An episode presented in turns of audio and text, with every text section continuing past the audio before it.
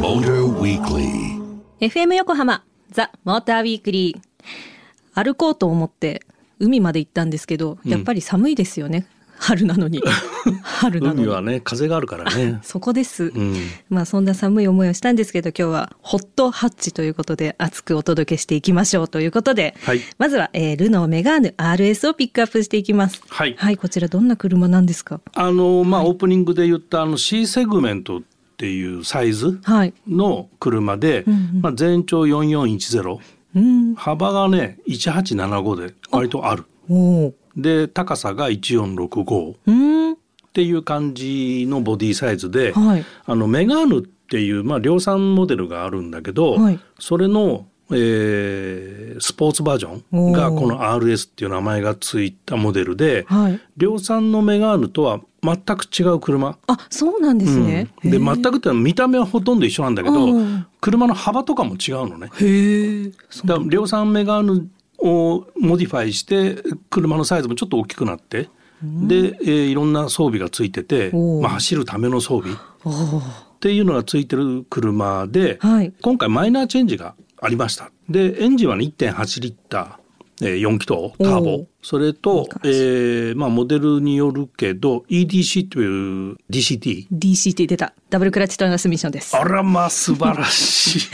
出てきます。ありがとうございます。それです。それと6速 MT と ラインナップしてるっていうところの車ですね。楽しそうですね。はい。えー出力アップしたっていうふうに書そいうそうこのあのマイナーチェンジで、はい。えっ、と RS のシリーズに RS トロフィーっていうのがトップモデルでさらにあってそれはもともと300馬力だったのねでサスペンションとかそういうのがまあサーキットで速く走るためのまあストリートカーみたいな感じなわけよ。トロフィーっていうのは。でそれがまあニュルのタイムアタックしたりする車なんだけど、はい。そのトロフィーとエンジンを出力を同じにしたと。ん。で RS の方は、まあ、サーキット走行を視野に入れてんだけどトロフィーよりはちょっとこう柔らかめのサスペンション持ってて、ん。街中でも乗りやすいよっていうやつなんだけど、それがもともと280馬力だったのかな。うんでそれをまあ今回のマイナーチェンジでエンジンは同じにしましょうよってことで、まあ、300馬力420ニュートン、MT の方は400ニュートンだったかな、うん。まあ、若干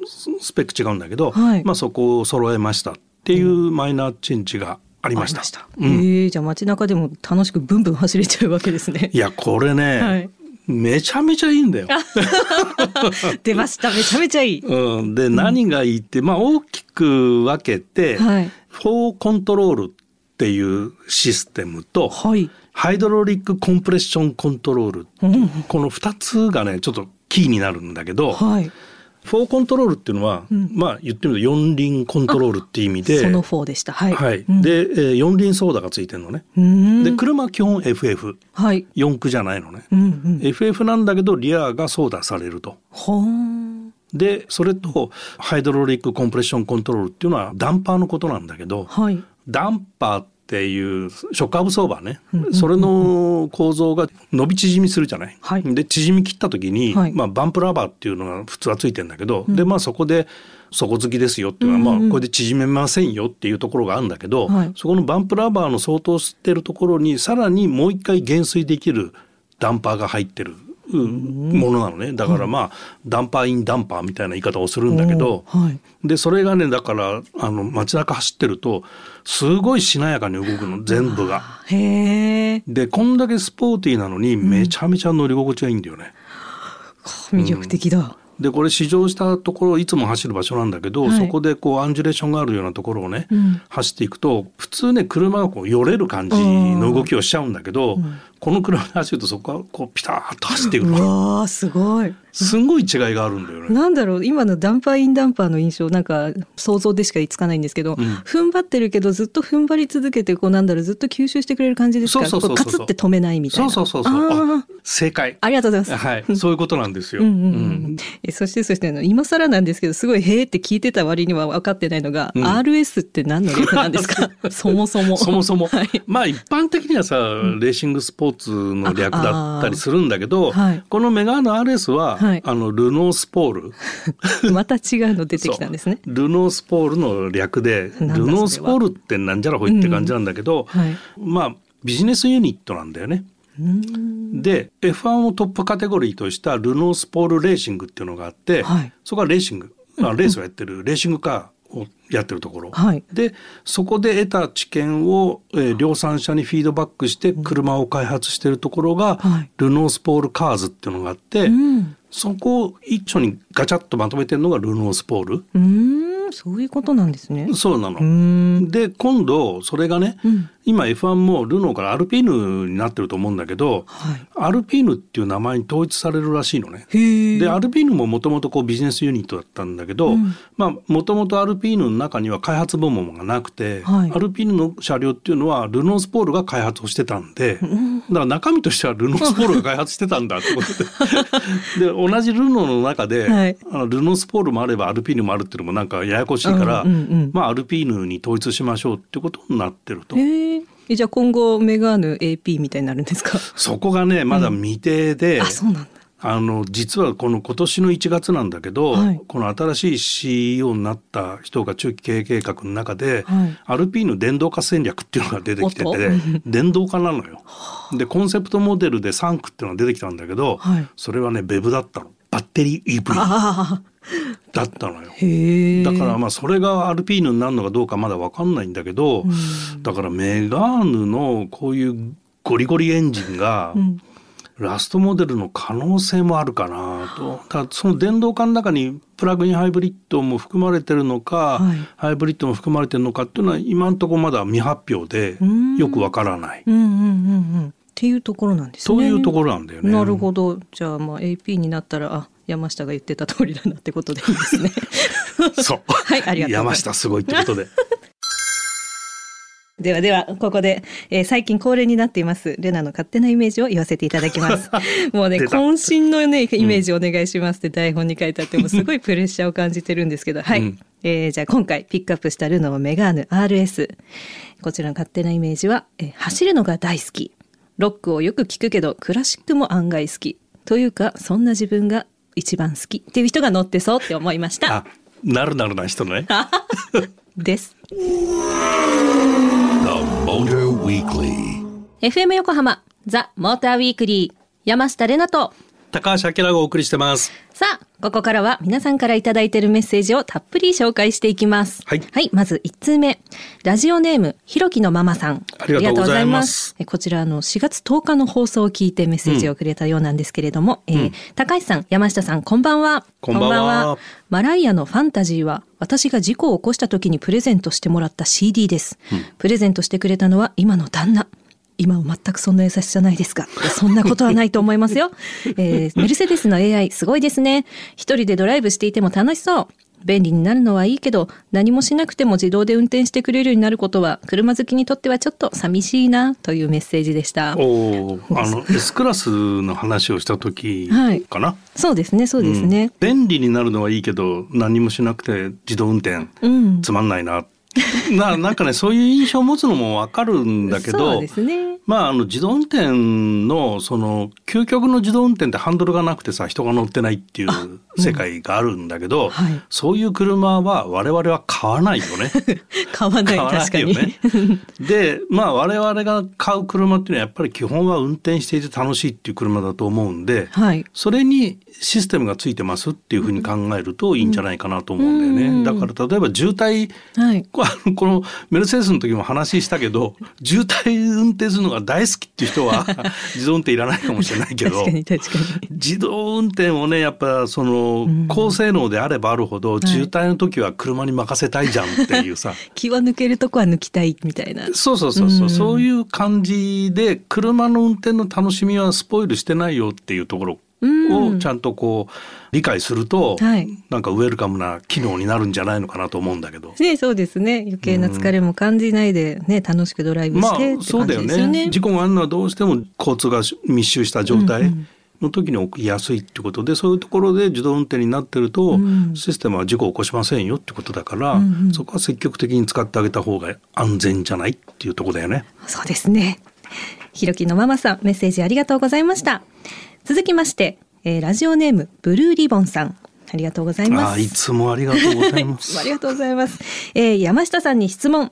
えー参考に高橋さんにも答えてほしいです。はい何でしょう？えーおじさまとは何歳あたりから上の年齢でしょうか？だ 気になりすぎて汗うんすごい気にならせちゃってごめんなさい、えーもしかしたら自分もそれに入るのかドキドキしますがぜひお答えください該当したら思い切って新型レジェンド買っちゃいますか？その前に先立つもの貯めないと笑えって感じですね。ありがとうございます。確かにおじさまはおじさま結構レナちゃん言うね。私おじさましか言ってない気がしますね。えっとあとねいおじさまと池おじっていうのをよく言うと思うんですけど、ね。はい、うん。まずじゃあその、えー、池おじうん。が私の中で年齢が47歳からと思ってます。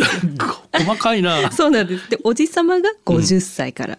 おー。で何？違いは？って、うん。池おじはまだあのピーターパンが抜けない感じのあの 若い気持ちはまだもあるよっていう池おじで、うん。おじさま50歳からはうん。もう大人の魅力、うん。ロマンスグレーで渋くいくぜジェントルに。みたいないうイメージ。おじさま。はい。あきらさんはどうですか？いやあのー自分ではい。おじさんになったんだって認識したのはね、はい。あの横綱より年上になった時かな。横綱。え？参考になりませんね。すみません失礼しました。えブルーリモンさん何のねあれにもなってませんが、えおじさまはえ50歳からだと思っていますメッセージありがとうございました続きましてラジオネーム元丸 GT さんありがとうございますありがとうございます。えーはじめまして楽しみに拝聴していますはじめまして。はじめまして。えーついに GR86 が発表されましたが、BRZ と GR86 どちらを購入するか悩む方にここが違うとかこういう方にはどっちがいいかもとか番組独自のアドバイスをお願いします。実際どっちを選ぶか迷っています。決め手が欲しいですというメッセージでした。なるほど。難しい質問が。どうなんでしょうかこれは。まだ乗ってないのでわかりませんっていうね。ですよね、ええ。まだ、まあ、BRZ が今年の夏発売。で GR86 は今年の秋発売って言われてるのでまだそういう意味では発売されてなくて、ううんんただ、はい。えーっと走行性能でうん。車の、なんていうのダイナミック性能の味付けがだいぶ違うらしい。へえスバルの発表会の時に、はい。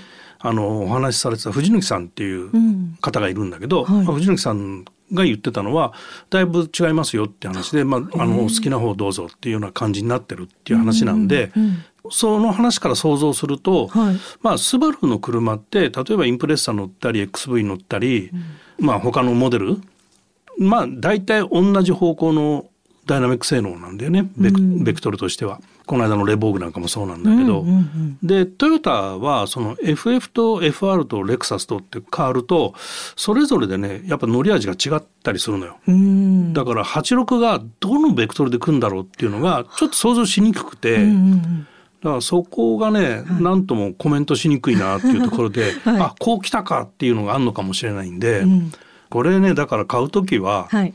両方とも試乗した方がいいですよっていうアドバイスかな。まあまあそういうことですね。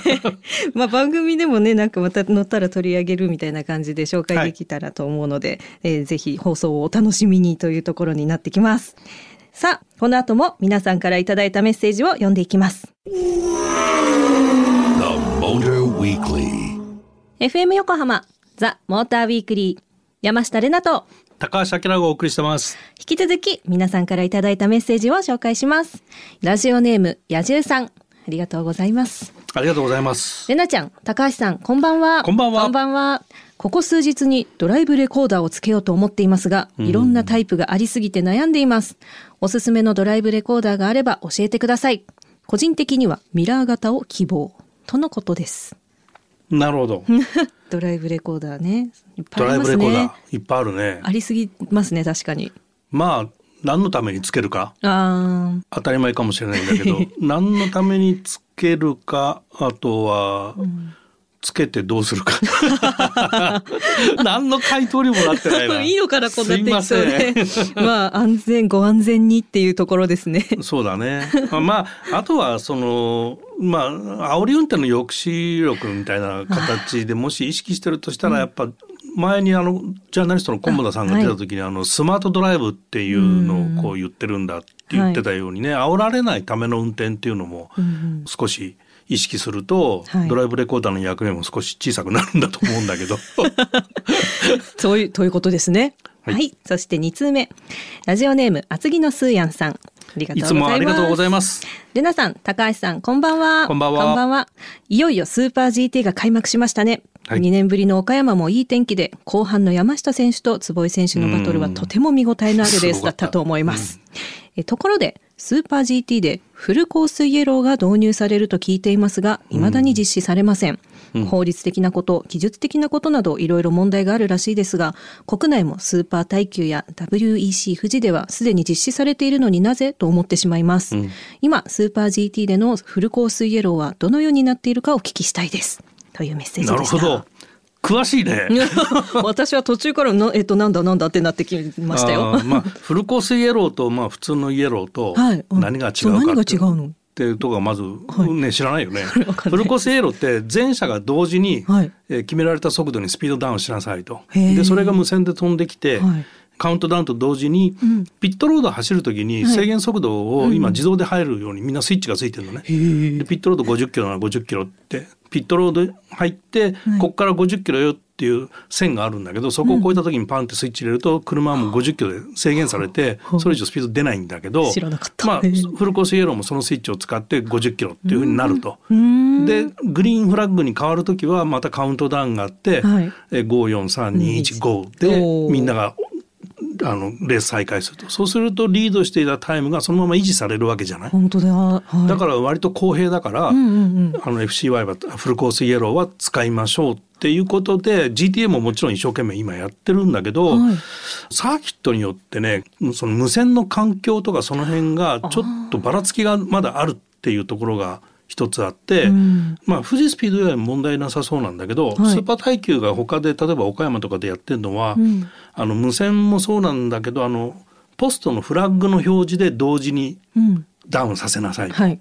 いうことをやっていて、要は無線で全員のドライバーが同時に聞いてるっていうのとちょっと誤差があるんだよね。確かに。だからそこでスーパー GT ではそこをより厳密にやりたいっていうところでその、まあ、主催者側の考え方みたいなところもあるんで、はい。なぜ今 GTA がやらないかっていうのはそこの厳密にこだわってるっていうところかなっていう。なるほど。うんただこれ整備されると、はいまあ、他のも海外のモータースポーツもみんなこのフルコースイエロー FCY は使ってやってるんで、あのこういうふうになると、うん。こういろいろ戦略的にも変わるし今までリードしてたのがおじゃんじゃんなんていうことがなくなる。なくなる。うんへえ。導入されたらまた面白いレースになりそうですね。楽しみですね。そうだねうんんというわけで、あきらさんに解説していただきました。次のスーヤンさんいかがでしたでしょうか？そして今日はたっぷりメッセージをお届けしてきました。ラジオネームひろきのママさん、ブルーリボンさん、元丸 GT さん、野獣さん、そして厚木のスーヤンさん、メッセージありがとうございましたありがとう。ございました。ザ・モーターウィークリーオリジナルステッカーをお送りします。引き続き皆様からのメッセージもお待ちしています。ザ・モーターウィークリーエンディングのお時間となりました。今夜はルノーメガーヌ RS について、そして皆さんからいただいたメッセージをたくさん紹介してきました。本題にメッセージを紹介する、なんかメッセージスペシャルみたいなのが初めてだったので、あ、レンちゃんとっても、初めてか。うん、とっても楽しかった。とてもなんかでもマニアックな話が多いよね。